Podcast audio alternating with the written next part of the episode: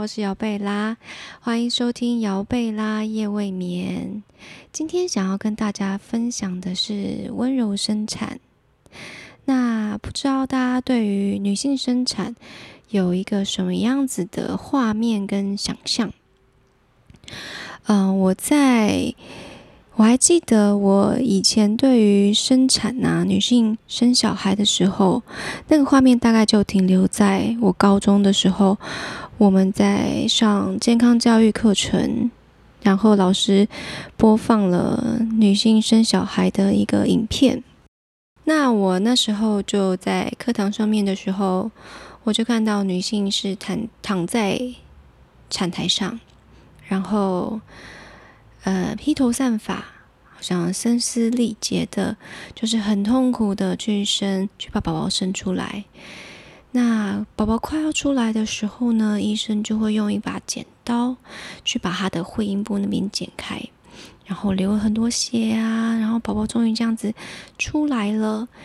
然后医生就会抓住宝宝的双脚，把它倒掉，打他的屁股呢，让他哭出声来。那我相信这应该是大家很多人想象的一个女性生产的画面，吼，就是呃，护理师跟医生都会在旁边，可能下很多指令，然后现场的灯光是很刺眼的，然后女性的表情都很痛苦，觉得说哇，她好像快要死掉了这样。那我相信这。这应该是大家对于生产的一个第一个认识。我在二零一八年的时候，在美国夏威夷完成了一个 Midwifery Program，在这个课堂里面呢，我第一次看到，原来女性生产是一个她可以用一个很很柔和的方式，很安静的方式，迎接一个新生命的到来。原因是由于生产这件事情啊，它其实会归回到女性本能。女性被设计成可以怀孕这件事，她的身体本来就会有一个本能的反应，可以去承接她生产之中会碰到的所有的疼痛啊，所有的产生的不适感。那我觉得从这个学习，我看到了哦，原来其实。我们可以在一个更温和的环境里面，不管是女性，她可以用一个更舒适的方式去生小孩，那小孩也会在一个更温柔的呃一个氛围下诞生。我觉得这样的过程，其实在那个时候是非常打动我的。温柔生产跟我们一开始碰到，像是我们现在常规的医院生产，他们。有什么不一样的地方？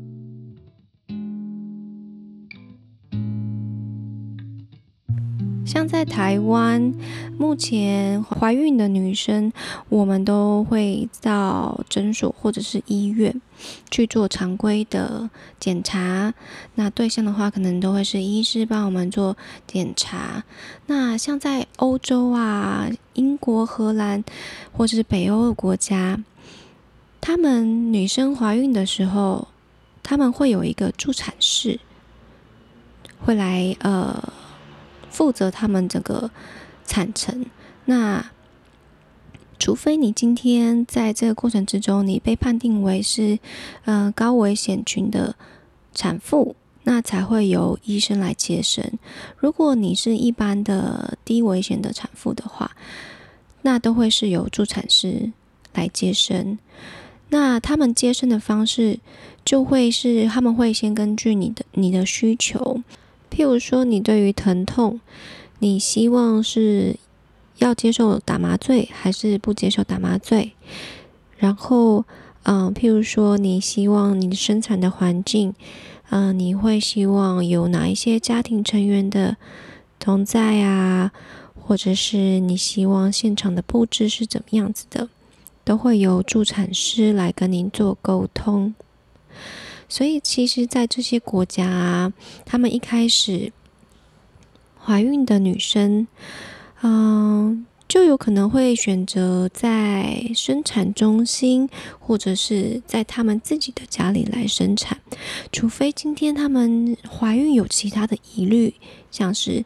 前置胎盘、胎外疱疹，或者是多胞胎等等，那将会有助助产师和医师，然后跟这个家庭来一起讨论最佳的生产方式。来去面对说这个生产可能会碰到的一些危险的状况。我觉得像国外这种助产师和医师还有产家这种共照的模式，其实对女性怀孕过程之中会有更完整的一个照护。原因是因为助产师他其实就很像是一个。呃，从你一开始怀孕的时候，会一直陪你到宝宝出生，甚至在宝宝出生之后，也会有呃宝宝的跟妈妈的检查。它这一整个很漫长的一个过程，超过十个月的一个过程，嗯，我相信它跟。怀孕的女生去建立的那个关系，其实是更紧密的。那我相信，因为在生产的过程之中，女生会需要很多呃支持，内心上的支持，情感上的支持，她去帮助她可以度过这一个很痛苦的一个过程，然后。助产师的这个角色，由于他之前已经跟这位女性建立好一定的关系的时候，他其实更可以知道说这个女性她会喜欢跟接受的方式是什么，他就可以更好的去找到一个切入点来帮助她去度过这一个嗯生产的一个痛苦的时刻。那我觉得在这样子共照的一个模式之下，其实。会降低女性对于生产的一个恐惧、无助感，还有她可以更顺畅的去完成生产。那你的身体，它自然的必定对生产有它自己的力量去完成。我们所需要准备的呢，就是充分的去了解生产的过程，以及寻找一位可以帮助你安全生产的一个专业人士。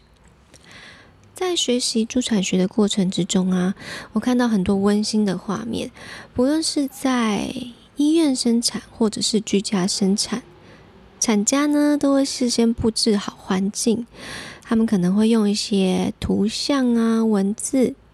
灯光、音乐，或者是气味、蜡烛、香氛这种东西，去打造一个自己喜欢的舒适的环境，好让他自己在呃。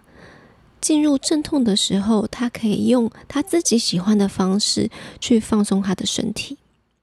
同时他也可以在这样子安静的环境之中，随意的去变换他的姿势，来去度过这个疼痛的时期。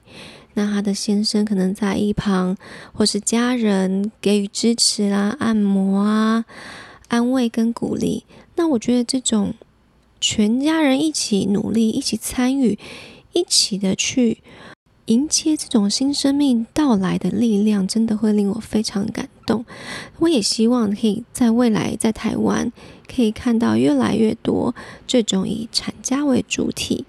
更多的在生产之中情感交流的生产模式。我相信女性的生产故事，有时候就好像是男生当兵一样哦。每个妈妈都会记得当初是怎么样辛苦，怎么样。很痛苦的才生下自己的小宝贝，那种苦尽甘来啊，觉得自己完成了的那种成就感是难以言喻的。那我也好奇，听众朋友们，如果是你，你会希望自己的生产故事是什么样子的呢？或者你自己已经有过生产的经验，也欢迎你跟我分享你的生产故事。在这边也先预告大家，之后我将会邀请一位在台湾实际在家生产的妈咪来上节目，跟大家分享她自己的温柔生产经验。那今天就分享到这边，感谢您收听姚贝拉夜未眠，祝你今天有个美好的一天。